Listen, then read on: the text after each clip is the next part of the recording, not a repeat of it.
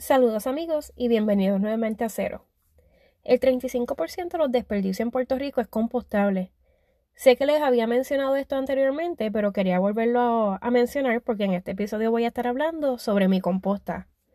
Nosotros comenzamos a juntar nuestros desperdicios en la composta cuando vimos que se nos hacía un poquito difícil reducir la basura en nuestro hogar.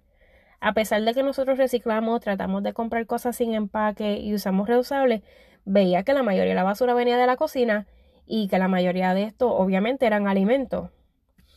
En ese momento nosotros nos pusimos a buscar diferentes alternativas para ver cómo nosotros podíamos arreglar esa situación, disminuir esos desperdicios. Y una de estas era, o sea, es guardar este material en el freezer y usarlo para un caldo. Y realmente es súper sencillo, el caldo es súper simple, tú simplemente guardas todas esas cáscaras, todos esos restos de vegetales en un envase en el freezer, en un bowl, en una bolsa, en lo que sea que ustedes lo quieran guardar. Y cuando ustedes tengan tiempo, simplemente pones todo el hervir con condimentos y haces un caldo con tus vegetales, le añades, qué sé yo, sazón, sofrito, lo pones a hervir y ya tienes un caldo de, tus vegetales, de tus restos de, de, tu cocina, de los residuos de tu cocina y esto lo pones en el freezer en diferentes envases y cuando lo vayas a utilizar lo pones en caldo, en caldo, en baño de María y lo utilizas para tu sopa, tu guiso, tu arroz, para lo que sea que tú quieras usar ese caldo. Luego de ustedes hacer este caldo, sacas todo ese contenido, o sea, todos esos vegetales y todas esas cáscaras y demás, y lo utilizas para la segunda alternativa que sería la composta. Hay, hay millones, no millones, pero hay muchísimos de métodos de compostaje de los cuales voy a estar abarcando luego en detalle en una entrevista que voy a estar compartiendo con ustedes en la que vamos a hablar de diferentes métodos de compostaje, cómo empezar y todo lo demás. Pero en este episodio me quiero enfocar en lo que estoy trabajando actualmente y hablarle de cómo esto a mí me ha funcionado. Eh, realmente nosotros no tenemos algo súper sofisticado, simplemente es un cubo de 5 galones en la cocina con tapa. Entonces, cada vez que estamos cocinando, ponemos todo el material orgánico ahí, o sea, todo lo que es las cáscaras de las papas, de la parte de arriba de los pimientos, las cáscaras de guineo, o sea, todo, todo lo que sea tu vegetal y tu fruta, tú lo puedes poner ahí. Pero es bien importante que ustedes sigan estas reglas. Después que ustedes no pongan carne, cosas con aceite, ningún alimento con aceite, o plantas que estén enfermas, todo lo que ustedes hagan en la cocina lo pueden poner ahí. Después de que sigan estas reglas, o sea, no carne, no aceite, no plantas enfermas, tú puedes poner todo lo demás en tu composta.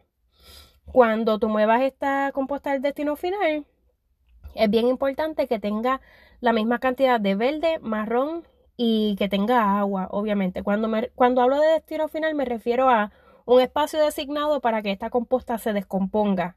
Y en cuanto a verde, marrón y agua, eh, por ejemplo, verde serían tus vegetales, hasta la grama de tu patio, frutas, todas esas cosas tú las consideras verde.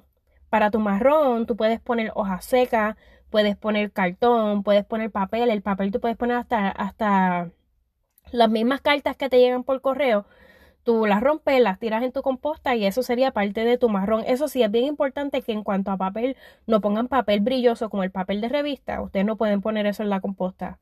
Y en cuanto a agua, eh, es más bien si tu composta está súper seca, o sea, es bien importante que esa composta esté húmeda para que todo eso se descomponga bien chévere. O sea, cuando la veas seca, le rocías un poquito de agua y ya.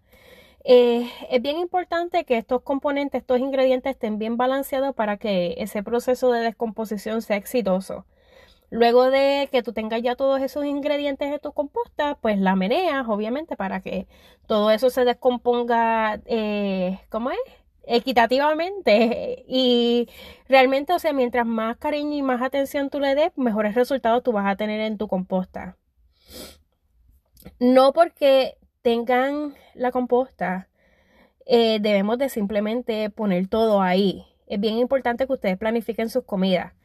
Créanme que primero que nada ustedes se van a economizar muchísimo dinero haciendo esto y es menos desperdicios que ustedes van a tener en su hogar no cocinen de más y si lo hacen, o sea, no desperdicien esa comida, simplemente se la comen al otro día de almuerzo o la congelan para una futura ocasión o qué sé yo, se ponen creativos y si tienen a suponer arroz blanco de más, utilícenlo en su sopa al otro día o, o algo así. pero no simplemente porque cocinaron de más y no se lo quieren comer al otro día van a botar esa comida. Eh, no piensen que es difícil, porque realmente de las cosas que he implementado en este estilo de vida ecoamigable es una de las más que me gusta porque primero que nada es fácil.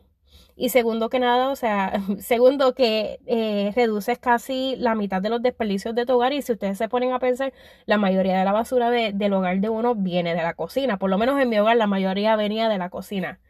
Eh, es simple, o sea, solamente necesitas dividir los desperdicios en tu cocina y asignarle un lugar para que pues esto se descomponga.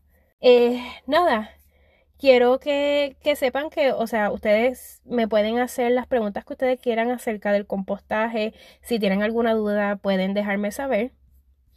Pero realmente quiero que estén pendientes porque vamos a, voy a estar compartiendo una entrevista sobre compostaje en la que vamos a, a brindar un poquito más de información.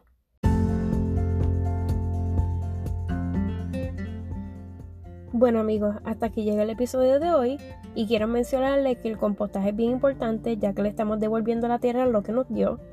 Y depende de dónde me estén escuchando, de dónde estén escuchando este podcast, pueden dejar una reseña o simplemente un mensaje de voz dejándome saber sus inquietudes y preguntas o simplemente algún tema de interés para un próximo episodio.